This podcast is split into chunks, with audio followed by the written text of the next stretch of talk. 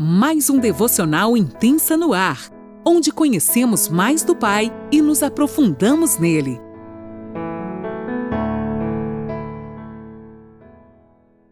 Bom dia, mulheres! Que honra mais uma vez eu, Lani Nola, que falo de Criciúma, Santa Catarina, estar aqui com você, juntinhas, compartilhando a palavra do Senhor.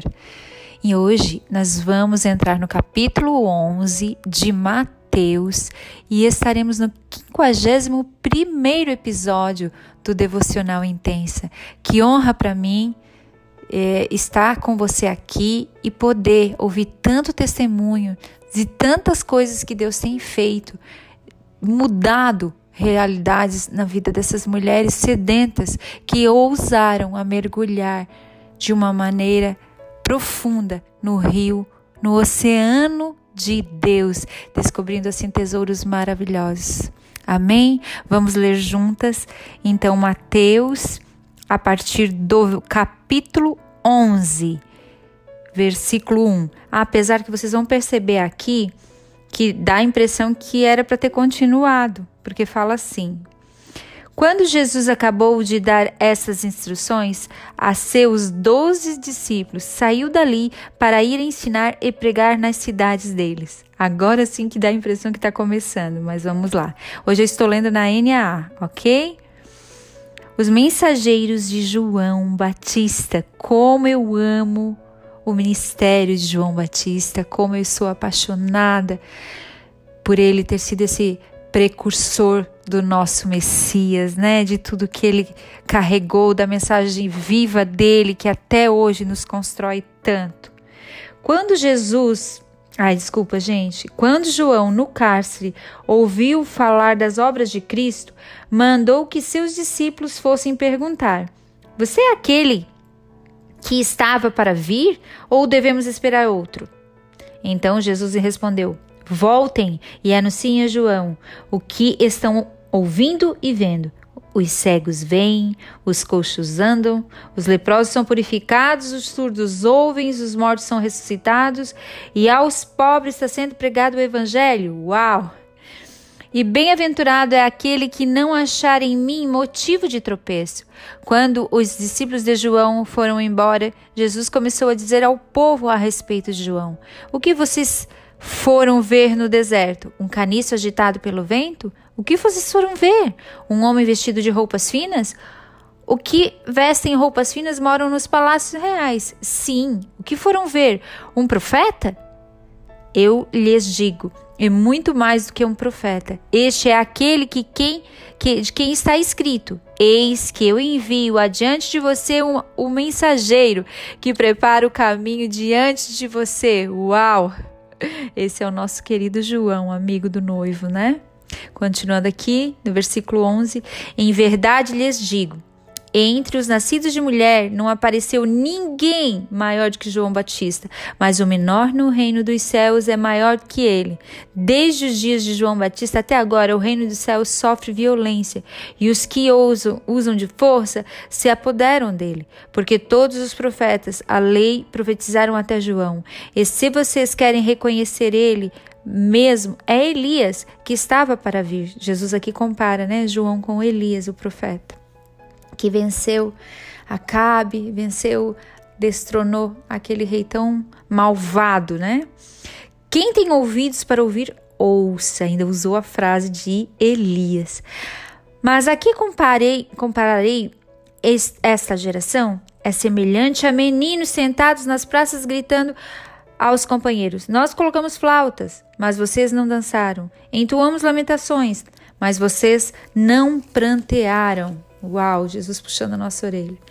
Pois veio João que não comia nem bebia, e as pessoas dizem: Ele tem demônio. Veio o filho do homem comendo e bebendo, e as pessoas dizem: Eis aqui um glutão e, be e bebedor de vinho, amigo de publicanos e pecadores. Mas a sabedoria é justificada por suas obras. Até aqui, gente. Quanto, quanta riqueza nesses versículos, né, que a gente vê aqui. Primeiro quero me ater aqui a, ao nosso querido João Batista, né?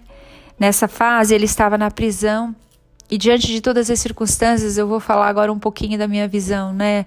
Na humanidade, assim, de, de João, ele deve ter pensado assim: se ele é Jesus, por que ele não me vem aqui, me tira da prisão e acaba com Herodes? Porque aquele que andou sobre as águas, aquele que dá uma ordem e o vento acalma, que acalma a tempestade, ele pode qualquer coisa.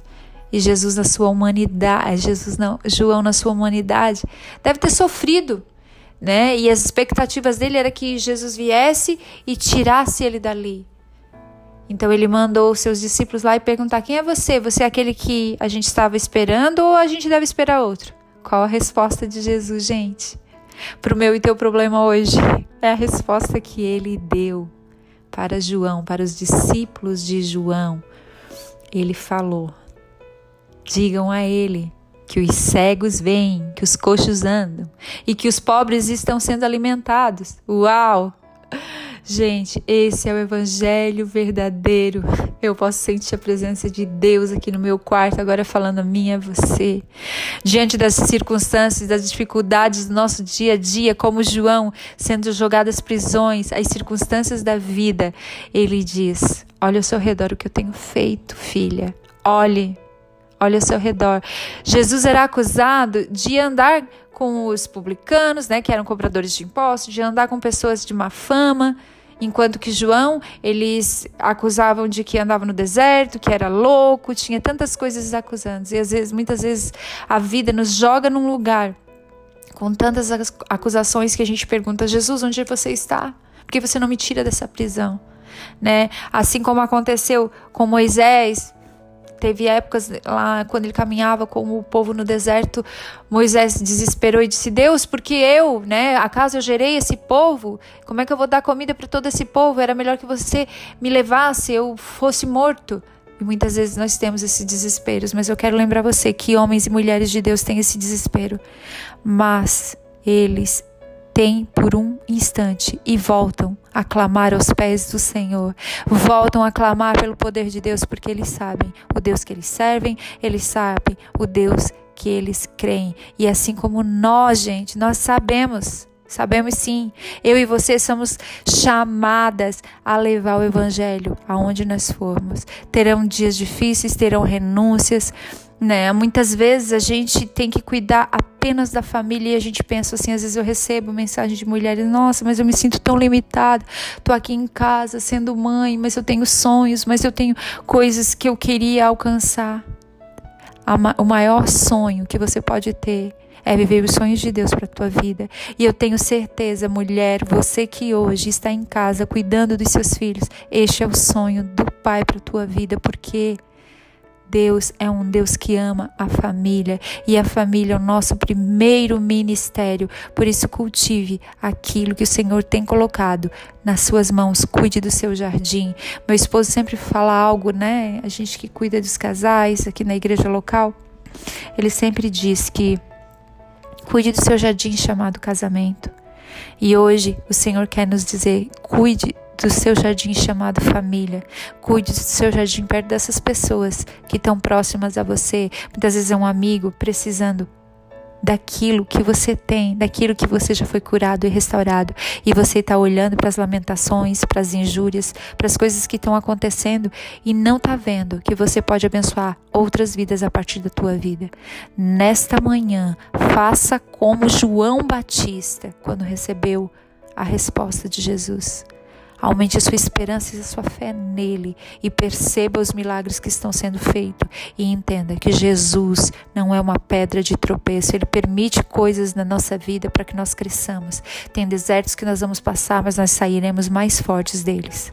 Amém. Que Deus te abençoe e que essa palavra possa dar muitos frutos. Eu creio que nós vamos ainda ouvir testemunhos daquilo que Deus tem feito na tua vida. Deus te abençoe, querida.